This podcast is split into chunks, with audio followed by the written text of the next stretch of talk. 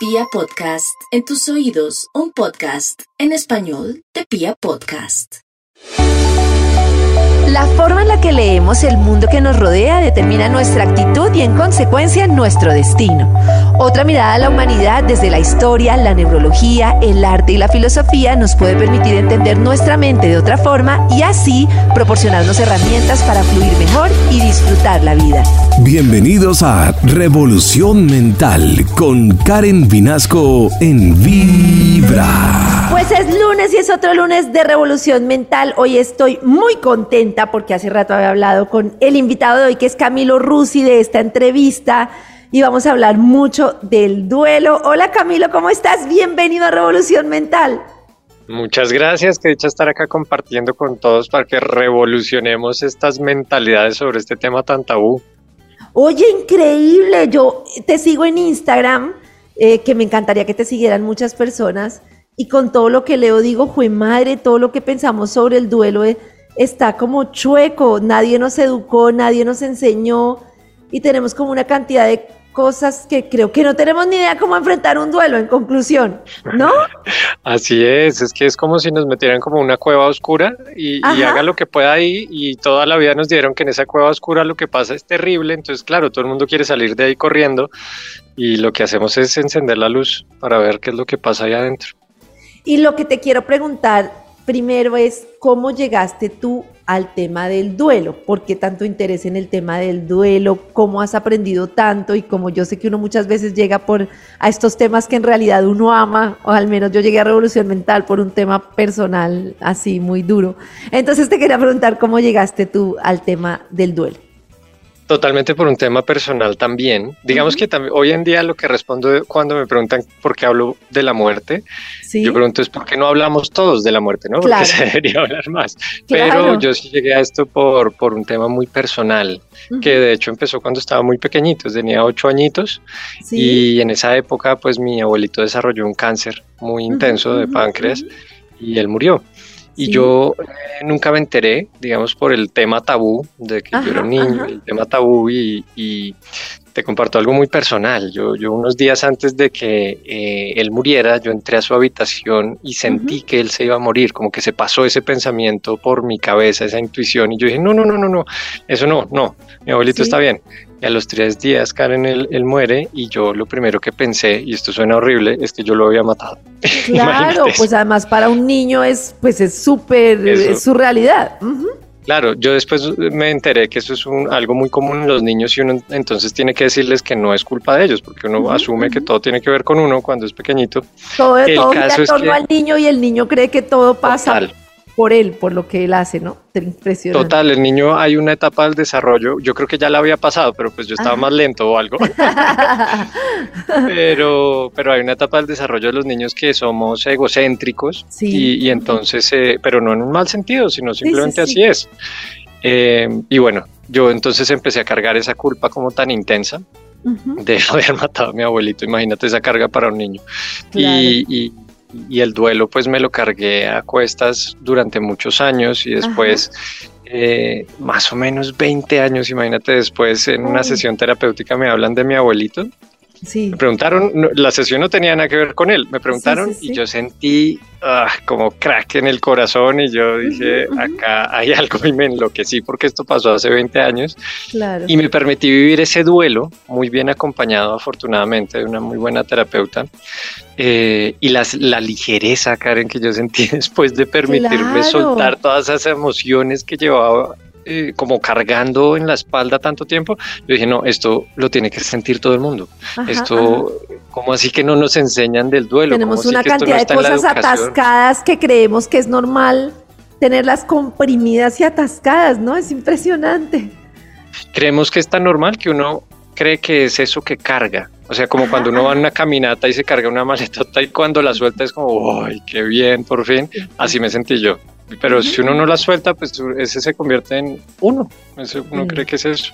en parte de uno. Sí, como si fuera parte de lo que, de lo que uno es. Bueno, entonces en un momentico te quiero preguntar muchas cosas y también en el 316-645-1729 nos pueden como enviar preguntas, como comentarnos, todo lo que quieran saber acerca del tema del duelo y ya venimos en esta revolución mental para este tema que pues todos atravesaremos alguna vez en la vida y que pues no estamos preparados y no entendemos y qué bueno que tengas esta forma de enseñarnos sobre el duelo. Bueno, estamos hablando con Camilo Rusi, estamos hablando del duelo.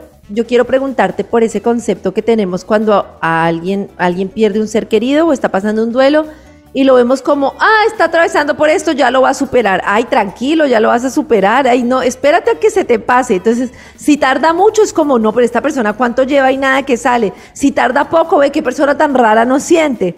Es como una, un tema, pues que me parece súper violento, perdóname, con la persona, como, como tienes que tener un ritmo y tienes que superarlo. Es muy extraño ese concepto, ¿no? Lo, acabas de decir, eso es algo realmente violento. Es que es, muy chistoso que querramos todos hacer estos procesos que son además tan íntimos como la cosa más íntima del mundo. Muere un ser querido que tú amabas y de pronto entonces no, te tienes que adaptar a ciertos tiempos, te tienes que adaptar a ciertas emociones, que si lloras mucho, que si lloras muy poco, y resulta que no, el duelo es como los zapatos, cada quien a su talla, ¿no? Y entonces eh, es muy importante que dejemos de presionar a las personas, más bien en vez de presionarlas para que estén como supuestamente uno cree que debería estar, acompañémoslas. Eso me parece algo mucho más amoroso, menos violento. Yo te acompaño en tu tristeza, yo te acompaño en tu alegría si es que surge, yo te acompaño en lo que dure tu proceso y, nos ayudamos ahí. Es, es, muy diferente el acercamiento y yo siempre he dicho que más que superarlo, porque superarlo es como pasar la página, como dejarlo atrás, como que ya se te olvidó y ya no te duele ni te mueve ni te nada. Y pues yo no creo que eso sea lo que queremos hacer con nuestros seres queridos.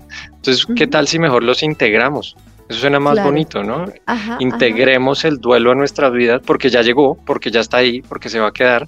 Entonces yo lo integro y, y cuando lo integro empiezo a desarrollar una nueva relación simbólica, por supuesto, o espiritual para quien esté dentro de su creencia, con mis seres queridos y se vuelve algo mucho más amoroso.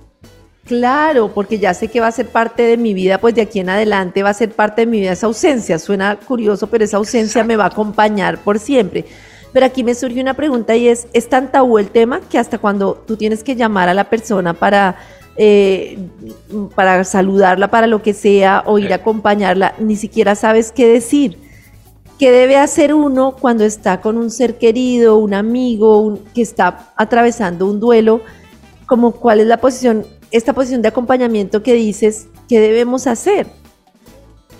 Pues a ver, hay, varias cosas. Lo primero es acompañar y no controlar. Lo que tendemos a hacer es tratar de controlar a la persona.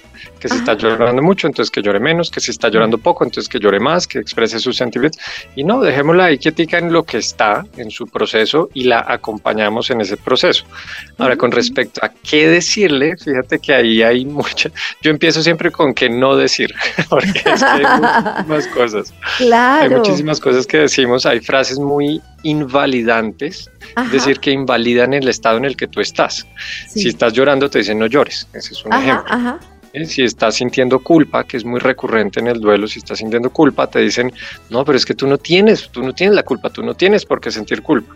Ya. Claro, puede que no, pero ya la estás sintiendo. Acá suena un poco raro esto, no puedes desentir lo que ya estás sintiendo.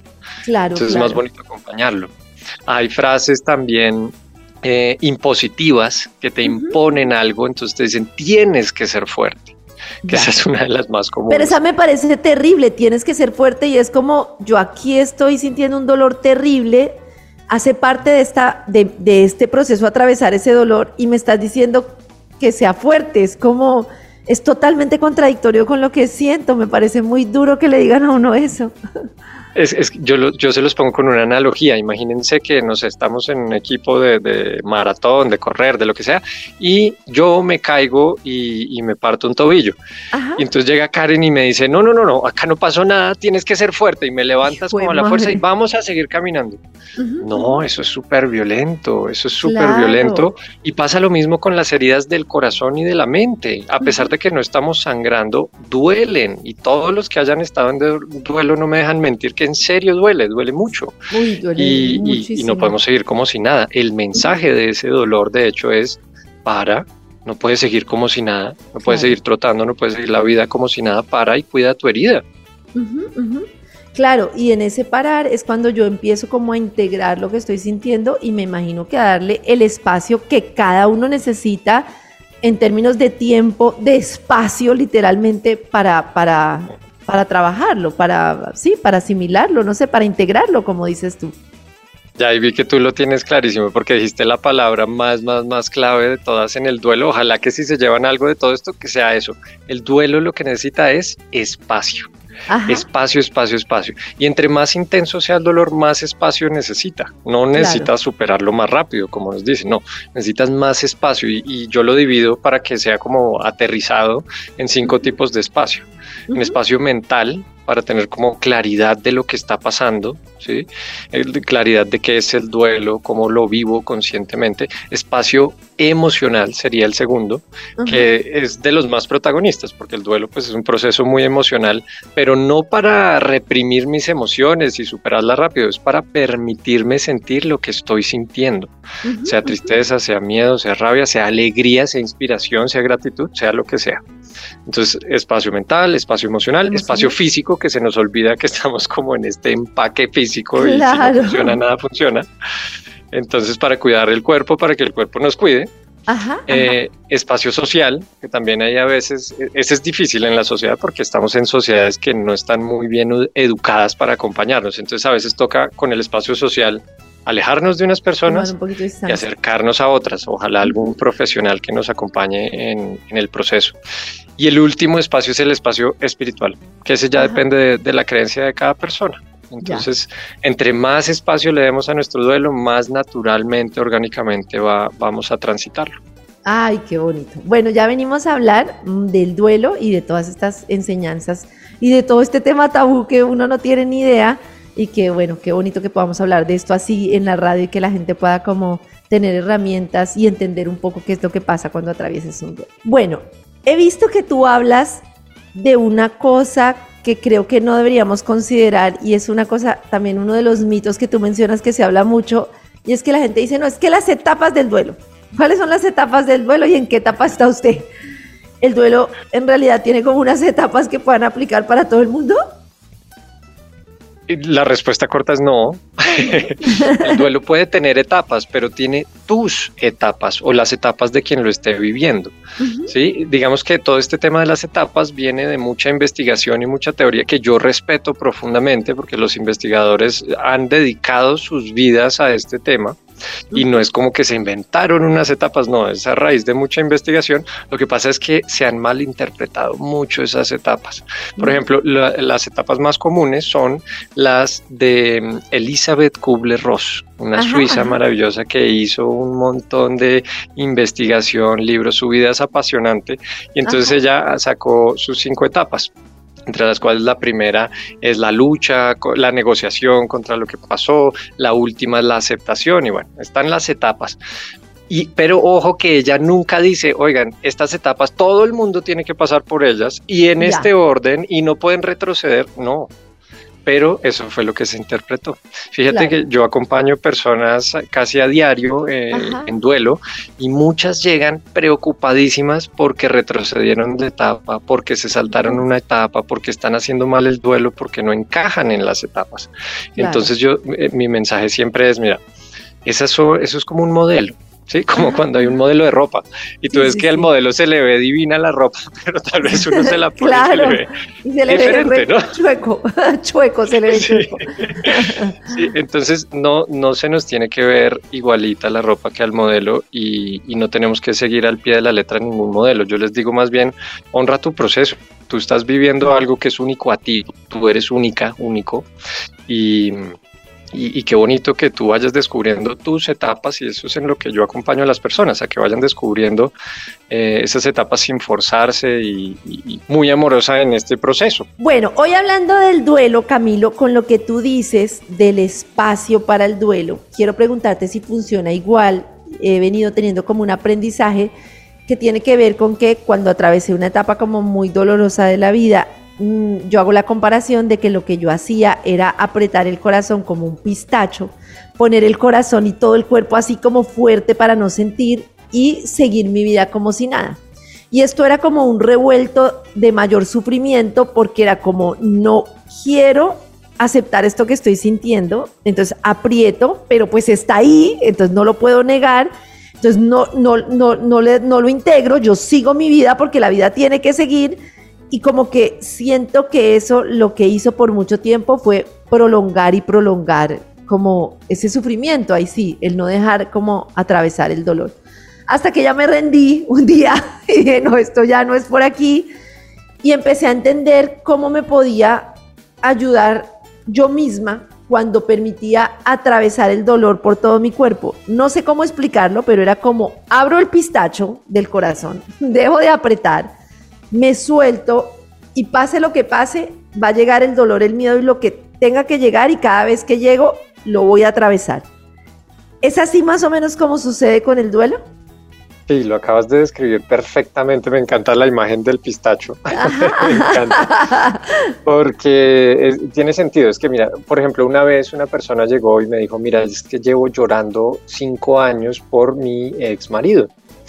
Y, y entonces ya no quiero dejar de, ya quiero dejar de llorar, ya quiero dejar de sentir esta tristeza. Entonces ahí ella me mostró que estaba luchando contra lo que sentía, no sintiendo. Son dos cosas muy diferentes. Muy diferentes. sentir es como tú dices, yo me entrego y dejo que este dolor me atraviese, como si yo fuera una tubería.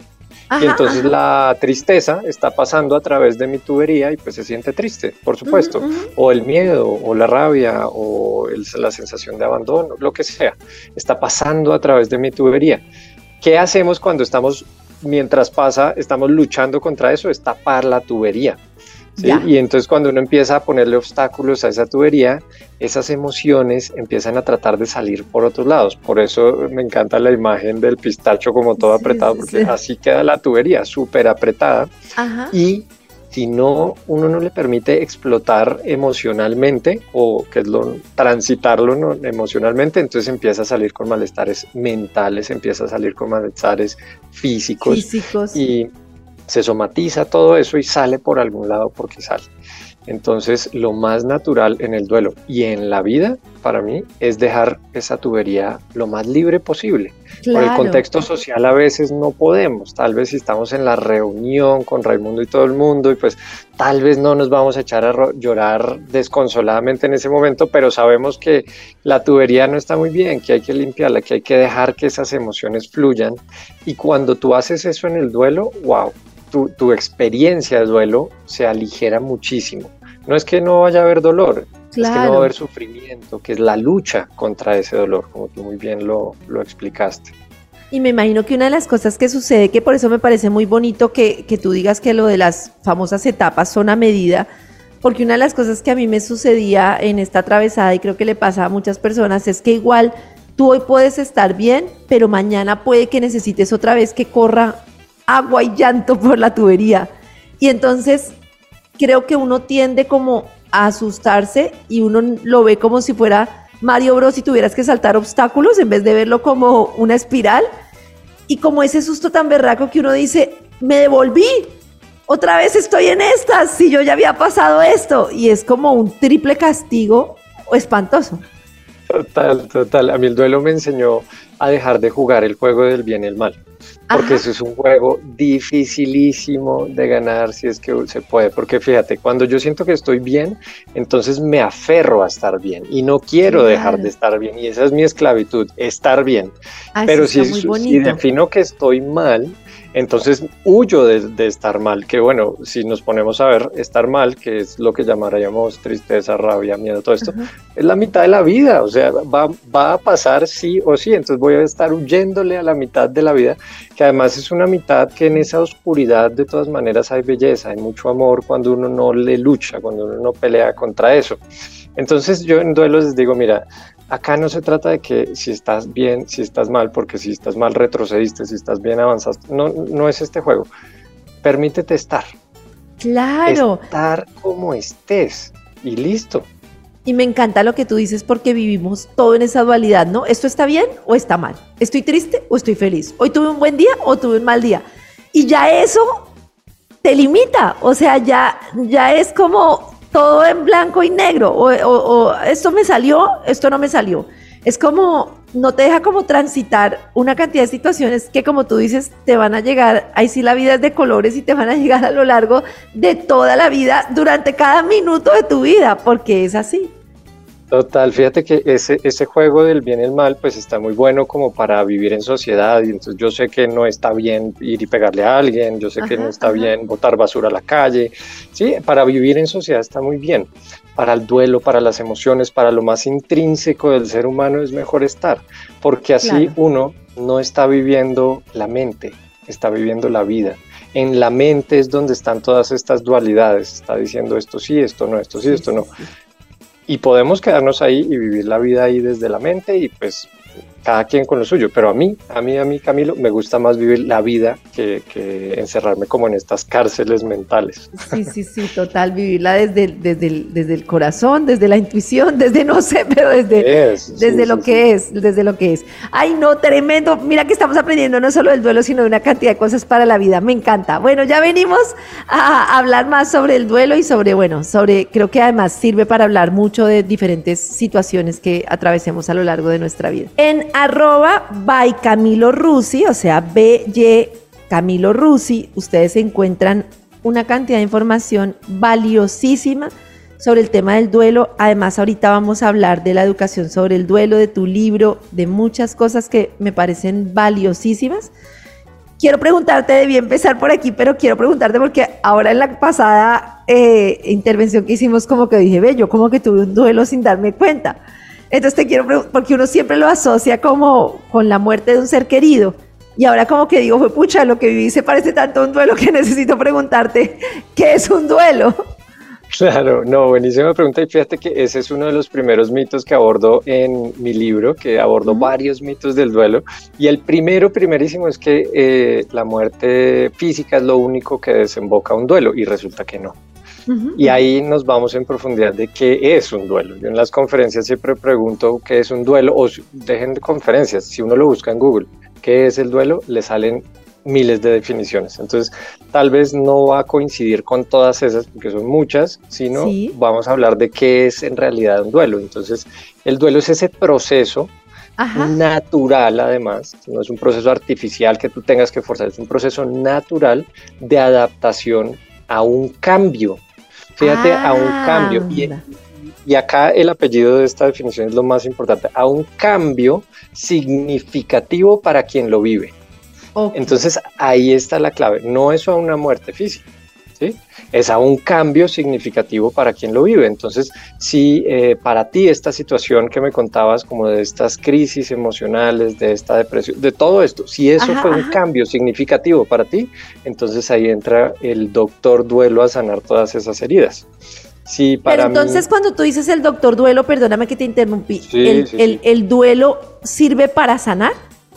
Exacto, es que me encanta que, ah. lo hayas enganchado así. Quiero saber esto. Exacto, porque es que fíjate, si, si, si yo les pregunto, oigan, ¿alguien quiere un duelo? Me sobra un duelo. ¿Quién quiere un duelo? ¿Quién, quién levanta la mano? Nadie, porque, porque todos asumimos sin tener claridad sobre este tema que el duelo es malo que el duelo es algo que no Claro, no quiero, no lo quiero en mi vida. Quiero un duelo. Y entonces es como cuando uno, no sé, de nuevo el mismo ejemplo, te caíste, te rompiste un tobillo y vas al doctor y el doctor te va a hacer procedimientos que probablemente sean incómodos, ¿no? Y entonces te va a arreglar el tobillo y eso te va a hacer saltar del dolor y hay dolor, ¿no? Pero el doctor no te quiere hacer daño, el doctor no te está, está sanando esas heridas. Por eso yo lo llamo el doctor duelo, porque el, el, doctor duelo usa eh, síntomas, métodos que pueden ser incómodos, como una tristeza muy profunda, como una sensación de rabia, de culpa. Tiene, tiene ciertas formas de ir sanando esas heridas y de ir integrándolas en ti, cicatrizándolas, pero no son cómodas pero no te quiere hacer daño. Es decir, el duelo no existe para hacernos daño, existe para sanar esas heridas que ya tenemos. sí, como, como, no sé si es muy burdo, pero como si tú tuvieras que atravesar un procedimiento médico incómodo, que es lo que te va a llevar al otro lado, pero tienes que entrar. Es como si yo digo, no me sanen, no me hagan nada, porque yo, no, no, pues sí, pues vas a seguir ahí, tienes que, tienes que atravesarlo. Lo que pasa es que Lo que pasa es que la atravesada es, es abrumadora y creo que como no nos han educado, entonces lo que yo creo que pasa es como la doble culpa. Por un lado, sería diferente si nos educaran para decir, voy a vivir duelos en mi vida y se va a sentir incómodo y debo atravesarlo, pero como socialmente está tan visto en redes en todo lado, estar feliz, sonriente, lo máximo, todo el mundo está súper bien, siento yo que hay como un juego muy tramposo que es, no solo estoy atravesando este dolor, sino que me siento el peor ser de la tierra porque entonces no soy una persona agradecida, no tengo gratitud con lo que tengo, en vez de valorar mi trabajo, en vez de no sé qué, entonces encima de todo soy lo peor porque no soy capaz de ser feliz. Absurdo. Total, total, absurdo. Y si te vas para el otro lado y te hundes en tu duelo, eh, entonces no estás siendo feliz. Pero si estás feliz, te dicen, ah, es que usted no lo quería. ¿No? Es que entonces uno no sabe qué hacer. A mí me han llegado personas que me dicen literalmente esto. Era una señora que era el alma de la fiesta siempre, era una señora muy feliz e iba a las fiestas después de la muerte de su hijo y ella igual era el alma de la fiesta. Entonces la gente decía, uy, no, esta no está de luto, esta no lo quería, esta le, le, dio igual la muerte de su hijo. Y ella decía, no, pero pues es que yo soy así. Y después llegaba a la casa y se echaba a llorar ahí sí, en, su intimidad y la familia le decía, no, no hagas eso que te vas a deprimir, no hagas eso que eso, eh, no, no, no, llores porque no lo dejas descansar. Y entonces ella me decía, por un lado me dicen que no, por el otro lado me dicen que tampoco, entonces ¿qué hago? No, no tenía que hacer, ¿no? Además, que esa, esa que me acabas de decir me parece la más cruel del mundo. No llores que no lo dejas descansar. O sea, es como súper irrespetuoso, ¿no? Como ahora yo no puedo llorar porque me estás diciendo una cosa que además, pues de la nada, que yo necesito dejar de llorar para que la persona que murió descanse. Entonces, encima todo, tengo una culpa ni la berraca, no, todo mal.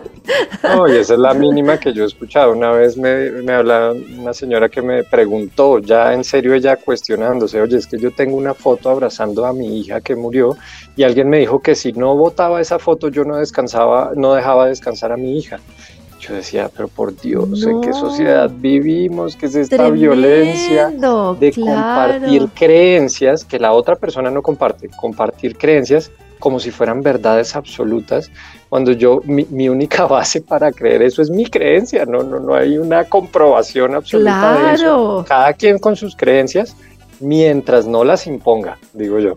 ¿no? Eso, esa es la clave. Increíble. Bueno, muy bien. Uy, tremendo. Bueno, ya descubrí que pasé un duelo. Ya, ya, ya sé. ¿De cuántos que vivimos en la vida? Como cinco. Ya estoy preparada, creo, para entenderlo mejor. En promedio. Uy, bueno, ya venimos a hablar sobre el duelo. Te quiero preguntar, aparte de que hablemos como todas las herramientas que tienes para las personas como este Congreso de Educación sobre la muerte, que bueno, ya aprovecho para preguntarte ¿Cómo es? Me encantaría que muchas personas participaran. Entonces quiero preguntarte, ¿cómo acompañas tú a las personas? Pero me interesa que hablemos como de este evento que me parece súper importante.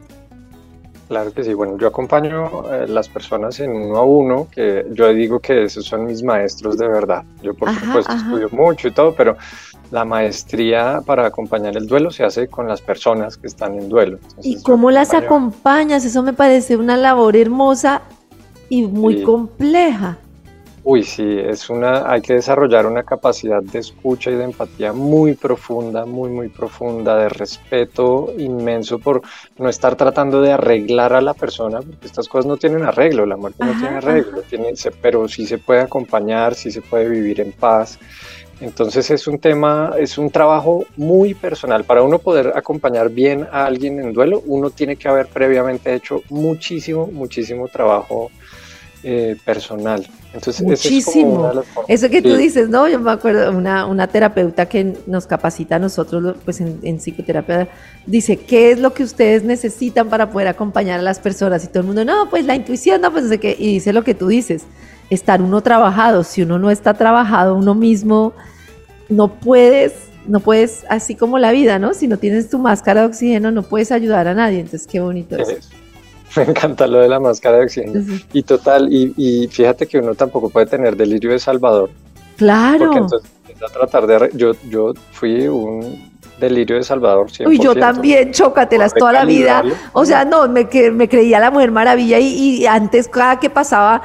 Y ese cambio del concepto, que por lo que te he escuchado, tú también lo tienes muy integrado de yo voy a acompañar, no ayudar, no a salvar, voy, es tu proceso, tú tienes las respuestas, es tu proceso y respeto tu proceso, en la medida en que yo puedo te acompaño. Y creo que todos deberíamos partir del acompañamiento y ese ayudador es el que saca ese ego de deberías hacer esto, tendrías que, no, no, no tienes que hacer nada y estoy aquí al ladito tuyo, ¿no? Es como eso. Exacto, exacto, y lo podemos descubrir juntos y yo te puedo compartir mi experiencia y te hago preguntas como para que tú lo descubras y así, pero no, no vamos a salvarte porque estás en el hoyo y yo te voy a sacar del hoyo, no, más bien yo pongo una escalera y bajo al hoyo y te acompaño ahí en el hoyo. Ay, qué bonito eso. Ajá, ajá. Es muy diferente.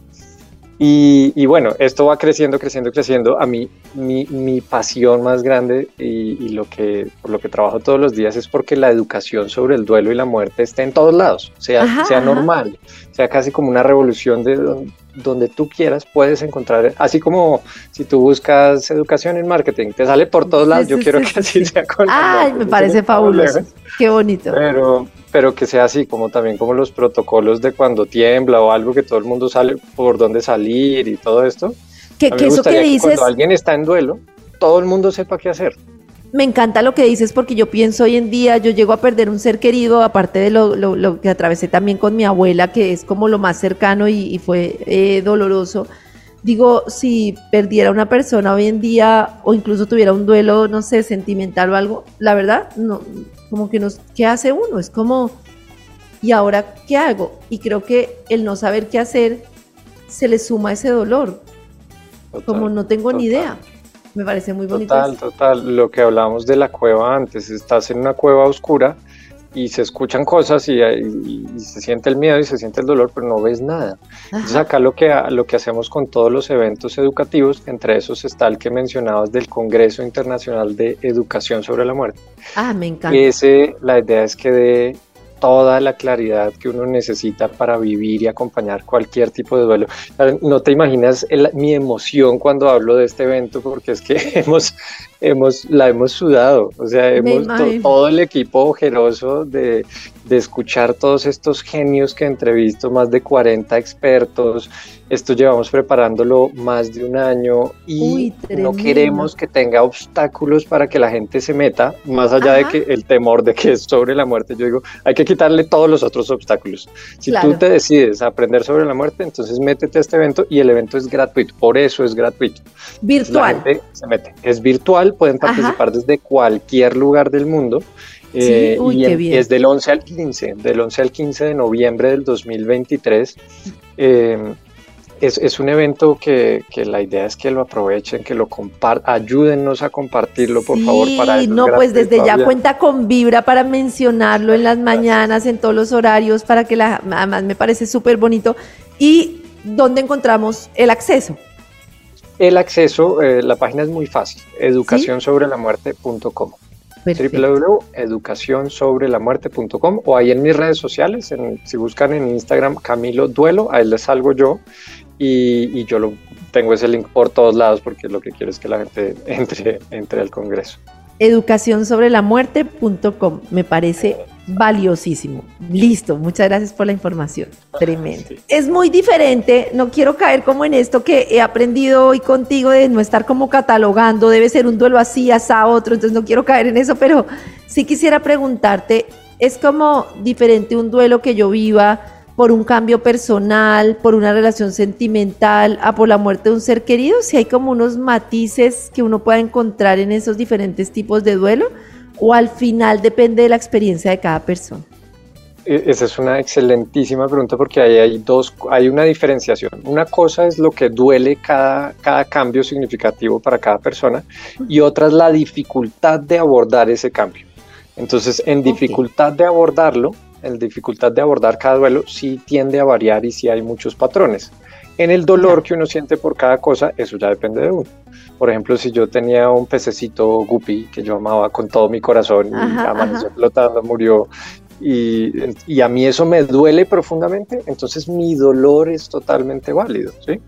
Pero abordar ese dolor puede que sea menos complejo que abordar el dolor, por ejemplo, de una muerte por suicidio, de una muerte por asesinato, de una muerte por eh, accidente imprevisto.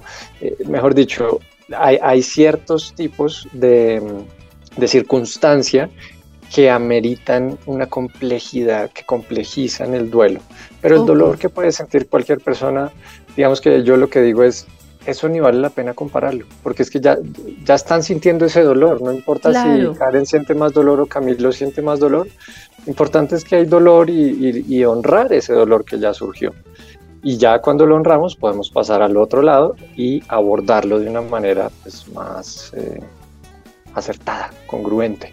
Vale, y respetando, digamos, lo que cada persona pueda decidir o sentir durante el duelo, uno podría pensar que una persona, como, como te decía yo que siento que hice por mucho tiempo, salga de un duelo y como mecanismo se ocupe, baile, tome, o sea, ese, ese distractor del dolor, uno podría pensar que es inconveniente, aunque no podamos calificar lo que cada persona haga. No, tus preguntas están demasiado buenas. Eh, eh, no, en serio, porque muchas veces dicen, no, no, no, es que usted no se distraiga, entréguese al dolor. Y resulta que entonces el veneno, el veneno está en la dosis. La distracción es una, es una herramienta válida en el duelo, porque si yo estoy incendiado de emociones todo el tiempo, si yo estoy tan abrumado que nada funciona en mi vida, ni a nivel emocional, mental, físico, social, espiritual, nada funciona, entonces qué rico sería una pausa, un oasis, ¿sí? una distracción que me saque de ahí, me deje tomar aire para después seguir con más fuerza. Ahora, si yo incremento demasiado la dosis, abuso de la dosis de distracción y lo único que hago es distraerme, pues eso ya es contraproducente porque es una bomba de tiempo y entonces en cualquier momento todo eso que yo estoy eh, como aplastando acá para no sentir, explota. Entonces la distracción es válida, solo tal vez hay que moderar el uso. Eso, estoy totalmente de acuerdo, me parece muy bonito eso, cuando uno se entrega totalmente al dolor y dice no me puedo distraer, estoy aquí en mi dolor, pero también es cierto, yo he visto muchos casos en, en los trabajos que, que uno hace de, de cómo estamos tan, tan desde niños como no, no, no, no llores, porque lloras, que diga, que es como, ¿qué hago? Me meto a Instagram, me voy, me tomo algo, me meto a esto o lo que sea, pero es como mecanismo distractor del dolor y al final eso se vuelve de acuerdo como una bomba de tiempo. Y te quería también preguntar acerca del tema de, de, los niños, que uno ve como muchas discusiones de, ah, échele un cuentico al niño o dígale cómo es la verdad o no le diga nada o cómo empezamos este proceso de educación desde niños, que creo que hubiera sido maravilloso que nos hubieran dado estas herramientas. Y ese es mi sueño, que, que, la educación sobre el duelo y la muerte esté en toda la educación básica. Eso me encantaría, me encantaría y nos ahorraría como sociedad sufrimiento, conflicto, crisis, bueno, nos ahorraría muchísimas cosas. Entonces, con los niños, tal vez lo primero que hay que saber es que sí hay que abordar. ¿Sí? Porque muchas veces decimos, no, los niños son resilientes, ellos déjenlos solitos, ellos como si nada siguen. No, los niños, si, si tienen el ejemplo, se hacen resilientes. los niños lo que son es moldeables. Sobre todo de, los, de los 0 a los 7 años. ¿Moldeables a qué me refiero? Que imitan el comportamiento que observan. ¿Sí? Entonces, si te observan a ti reprimiendo emociones, no importa todo lo que tú les digas, tranquilo, llora. No, si te observan a ti reprimiendo emociones, eso es lo que van a hacer. ¿sí? Entonces, ¿cómo es impresionante. Para los niños se pasa la información es a través de la intuición. Nosotros creemos que es a través de las palabras, de lo que les digo. Y es como mi mamá reprime el dolor, yo lo reprimo. O sea, no hay forma. Yo puedo decirle a mis hijas, perdóname que te interrumpa, pero es que yo le insisto mucho eso a las mamás y a los papás. Yo les puedo decir, yo estoy súper feliz y la estoy pasando súper bien. Cuando la estoy pasando súper mal, el niño sabe más allá del lenguaje y lo que aprende es que tiene que mostrarse muy bien aún estando mal. Porque es, es a través de, no es a través de lo falso. El niño tiene plena intuición abierta, que después la perdimos es otra cosa. Pero él sabe lo que es, es impresionante. Ya, perdóname.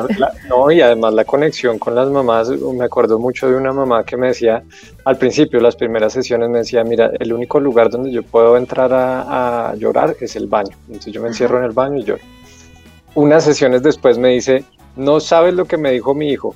Me dijo, mamá, ya es tu turno de entrar a llorar al baño. Ah, Decía, no, es que ellos, ellos son demasiado perceptivos. Demasiado, demasiado. Y tan bonito cuando uno les puede decir, hoy estoy triste y es así, y así se siente la tristeza y para ellos es como, ah, está válido sentirse triste. Es súper bonito. Exacto, es hermoso, es hermoso. Entonces la primera cosa es sí abordarlo y con los niños, pues también dependiendo un poquito de la edad, hay que tener en cuenta de darles un par de seguridades, eh, de, sí, como de asegurarles un par de cosas importantes, que yo, esto lo comparto desde mi experiencia, de lo que te contabas de que cuando chiquito tuve el duelo de mi abuelito. Entonces la primera es que no fue culpa de ellos, por supuesto. muy importante. Entonces, uno piensa que todo es culpa de uno, que tú no, todo tiene que ver con uno cuando es chiquito. Entonces lo primero es decirles, mira, no, no, fue porque te portaste mal, no fue porque no hiciste caso, estas cosas pasan y así es la vida y la muerte está acá y en este caso le pasó, por ejemplo, al abuelito, pero esto no es culpa tuya. Y la otra seguridad que uno le debe dar a los niños es que no van a quedarse solitos. La sensación de abandono cuando muere un ser querido, sobre todo si es cercano, y sobre todo si es en un niño, entonces es muy marcada, es algo ancestral, ¿no? Entonces van a sentir que van, van a estar hipervigilantes a que no los abandonen. Así tú los dejes cinco minutos solitos. Entonces, oye, si, si te vas a alejar, voy a estar acá, voy a volver, no te preocupes que tu tía y todos estamos acá contigo, no vas a estar solita, no vas a estar solito. Y a los niños les sirve mucho la repetición, ¿no? Muchas veces nos preguntan 20 veces, ¿y el abuelito cuándo vuelve? ¿Y el abuelito dónde está? ¿Y el abuelito ya se va a despertar? El, y entonces las 20 veces les repetimos que el abuelito murió y, la, con la paciencia que sea necesaria con los niños sí hay que abordarlo, hay que abordarlo de manera muy específica y hay que aprenderles a ellos también. Ellos son unos super maestros, a veces ellos son los que más clara la tienen y entienden y, no le ponen misterio y si están tristes lloran y si no, no y ya. Entonces les podemos aprender mucho también. Ay, qué bonito. Sí, eso me parece muy bien y lo que dices del abandono es súper importante porque de verdad no solo por circunstancias de, de, muerte, sino que es impresionante la cantidad de inseguridades que todos tenemos a partir de una situación que nos hizo pensar que había abandono en nuestra vida y eso tiene una implicación impresionante para la forma en la que nos relacionamos el resto de la vida. Es, es impresionante. Muy bonito eso. Listo, muy bien. Uy, no, mejor dicho, no me puedo perder el evento. Voy a estar ahí en primera fila. Quiero que hablemos de tu libro, del duelo duele y eso está bien. También yo ahí en primera fila para el, para el libro. Cuando sale, que nos cuentes un poquito sobre esta contribución que hace este libro a todo este aprendizaje tan importante del duelo para todos. Ay, gracias. Bueno, este es un proyecto que me emociona demasiado, casi como todos mis proyectos, ¿no? Pero este es simplemente otra forma de, expandir esta educación, esta revolución de educación sobre la muerte. El, libro está hecho con mucho corazón, pero también está hecho muy sencillo. A mí me encanta que el, conocimiento sea transmitido de una manera amena, con historias, con analogías, entendible, incluso para eh, jóvenes. Entonces, la idea es que este libro pues eh, sea un compañero, una compañera, ya que en la sociedad pues eh, muchas veces no encontramos estos apoyos, pues que el libro sea este apoyo, sea una guía que te dé claridad. Mejor dicho, el libro es la clave para encender la luz dentro de esta cueva que estamos hablando, porque ahí te va a dar toda la claridad de qué está pasando en la cueva, cómo funcionan las cosas en la cueva y además te va a dar herramientas porque no quiero que todo se quede acá en la cabecita nada más, porque el duelo se vive holísticamente, integralmente. Entonces eh, te va a dar herramientas para que pongas en práctica tanto el vivir tu duelo como el acompañar el duelo. Y bueno, yo les sugiero que esto sea parte de su biblioteca, eh, casi que sí o sí, porque es que en la vida vamos a vivir muchos duelos. Para nadie es un secreto que todos vamos a morir, todos a nuestro alrededor también, y ojalá sea después de unas vidas maravillosas, pero es algo que nos une a todos los seres vivos, ¿cómo así que no nos vamos a educar al respecto? Claro. Y ojalá pues sea con educación amena, incluso divertida y, pues eso, ese es mi sueño con este libro, que le llegue a la mayor cantidad posible de personas. Y el lanzamiento es para el Día de Muertos, justamente. Exacto, así se me olvidó comentar que hicimos coincidir eh, con esta fecha que, es hermosa para mí. Hermosa, es, bellísima, es, bellísima.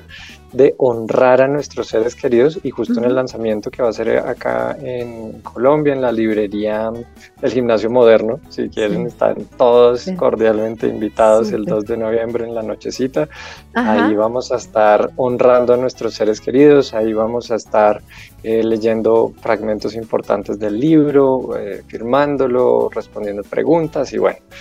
Eh, es un proyecto demasiado emocionante como para no compartirlo así abiertamente a los cuatro vientos. Ay, no, me parece increíble y maravilloso. Y, bueno, y además te felicito por toda la labor que haces, por todo el acompañamiento que haces, por sacar a la luz este tema que me parece increíble, que además lo que tú hablas, no solo del duelo, sino que todos vamos a morir. Es más, te, te quería hacer una pregunta, pero me da vergüenza quedar como loca, pero entendiendo que cada uno tiene como sus sus creencias y yo lo entiendo, yo además siempre fui como una persona como muy ejecutiva, racional, no sé qué. Y luego todo este proceso de duelos y de todo, empecé a sentir que me conectaba con las personas que ya no estaban de forma diferente, como si esas personas estuvieran sin espacio ni tiempo, pero que de alguna manera hicieran parte de mi vida desde otro lado. Yo no sé si es un tema, digamos, emocional, no sé si es un tema de conexión espiritual, pero he tenido como, después de atravesar de dejar salir y atravesar mucho dolor y muchas cosas en mi vida, especialmente con mi abuela, con mi bisabuela, he sentido una conexión como si fuera desde otra dimensión, como si no tuviera que ir a agarrar un carro para ir a verlas, pero como si las sintiera en mi vida desde otro lugar. ¿Has, tenido muchos casos en los que las personas sientan ese tipo de conexiones? Claro. es más, ¿estoy loca o estoy bien? No, lo que te digo, me encantan tus preguntas porque es que en serio hay mucha, mucha gente que le pasa esto. Ya sea, hay niveles y, y, esto va también, eh, bordea ya con las creencias que tenga cada persona, ¿no? Entonces, pero el, el, hecho es que la muerte termina con el cuerpo físico, pero no con la relación. Eso es muy importante Ay, qué bonito eso. Ya, la relación que tenemos con nuestros seres queridos puede continuar y de hecho hay un montón de investigación al respecto que muchas veces conviene que esa relación no se termine de un momento a otro, sino que se transforme. Y entonces yo la transformo en una relación que puede ser simbólica a través de mis recuerdos, a través de lo que vivo, viví con esa persona. Por ejemplo, yo con mi abuelito muchas veces pienso, ¿qué me aconsejaría él?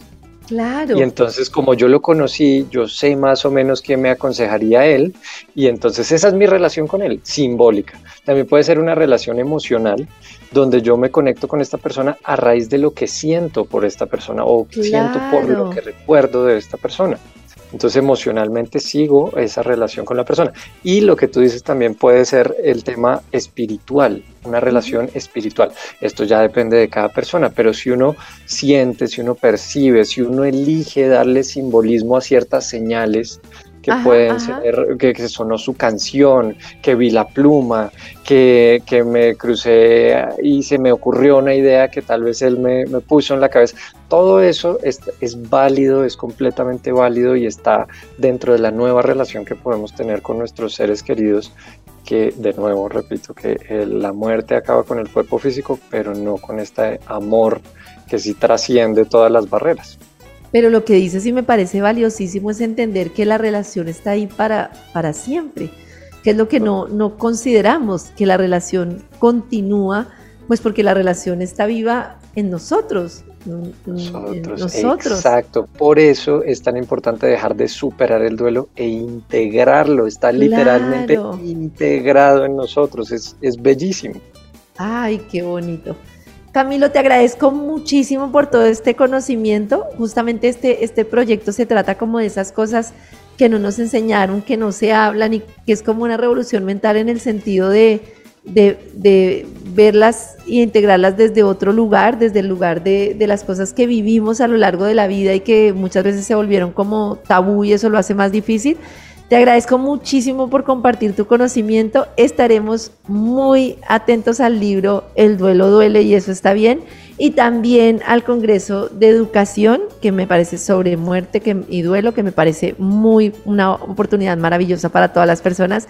Te agradezco mucho por aceptar la invitación a Vibra y a esta revolución mental. Pues me uno en cuerpo y alma a esta revolución. Muchas gracias por tenerme aquí. Gracias, ah. gracias, gracias. Ay, gracias. Qué bonito. Muchas gracias. Revolución mental en Vibra.